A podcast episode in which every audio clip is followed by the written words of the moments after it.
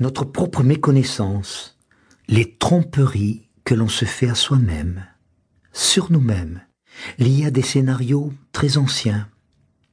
Pour lui, se sentir aimé, c'est risquer, par exemple, de faire souffrir l'autre.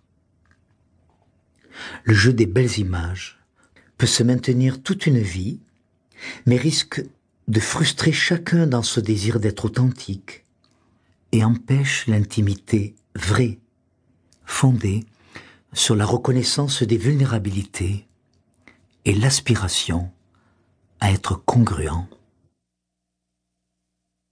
L'idéologie amoureuse et l'état d'amour naissant. Il y a une idéologie amoureuse au moment de l'état d'amour naissant, bien au-delà du jeu des belles images. L'autre malentendu est lié au piège de l'idéologie amoureuse profondément ancrée, entretenue et développée dans notre culture.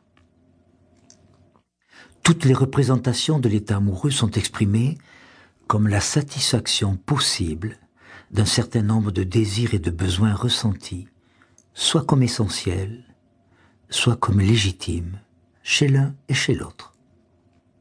C'est un double mouvement qui se crée. Nous attendons que l'autre reconnaisse et admette nos demandes comme légitimes, et bien sûr qu'il en satisfasse la plus grande part.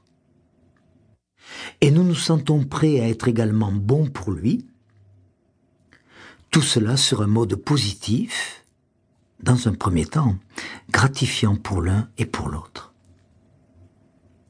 Pour certains, en effet, la difficulté ne sera pas de trouver quelqu'un qui satisfasse, qui réponde sur un mode positif à des attentes, mais au contraire, de trouver quelqu'un qui témoignera d'un aspect négatif. C'est un des paradoxes de la rencontre amoureuse l'un sera attirant justement pour un aspect de lui qui pourrait blesser l'autre. L'autre est aimé, choisi pour soulager, mettre hors de soi une mauvaise représentation de soi-même. Ainsi, quelqu'un perçoit plus ou moins confusément en lui une défaillance, une négativité, un aspect inacceptable, il se sentira soulagé de trouver quelqu'un qui aura plus visiblement, plus fortement en lui, cette défaillance. Il aura alors tout le loisir, durant le temps de la relation, d'essayer à la fois d'entretenir et de juger cet aspect-là. Au fond, on va reprocher à l'autre ce qu'on n'accepte pas chez soi. Dans cette dynamique, l'un aura à sa disposition, bien représenté, visualisé chez l'autre, ce qui lui paraît intolérable en lui, pour lui-même.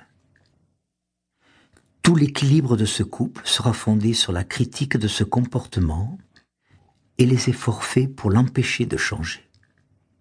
Si l'autre change, cela devient insupportable, la projection devient plus difficile et le renvoi, bien sûr, à sa propre difficulté réapparaît. Nous voyons donc que dans les choix amoureux qui président souvent la formation d'un couple, on peut demander à l'autre quelque chose comme une partie de soi-même qu'on a été, qu'on voudrait avoir, qu'on n'a pas, ou quelque chose comme le négatif de soi, la partie de soi que justement on récuse, soit celui que je ne peux être et que je peux ainsi rejeter, juger, agresser ou prendre en pitié c'est un des ciments les plus solides de certains couples. Les couples qui se séparent restent souvent aimants, et certains qui restent ensemble sont des couples aimantés. Croyances et mythes personnels. Un autre malentendu très fréquent au moment de la constitution d'un couple, de la décision de vivre ensemble, c'est la croyance rarement exprimée et jamais assouvie de pouvoir satisfaire des désirs régressifs, être tout pour l'autre, qu'il soit tout pour nous, et en particulier qu'il puisse tout comprendre, tout combler, sans même que nous ayons à le lui demander. S'il m'aime vraiment, il doit sentir ce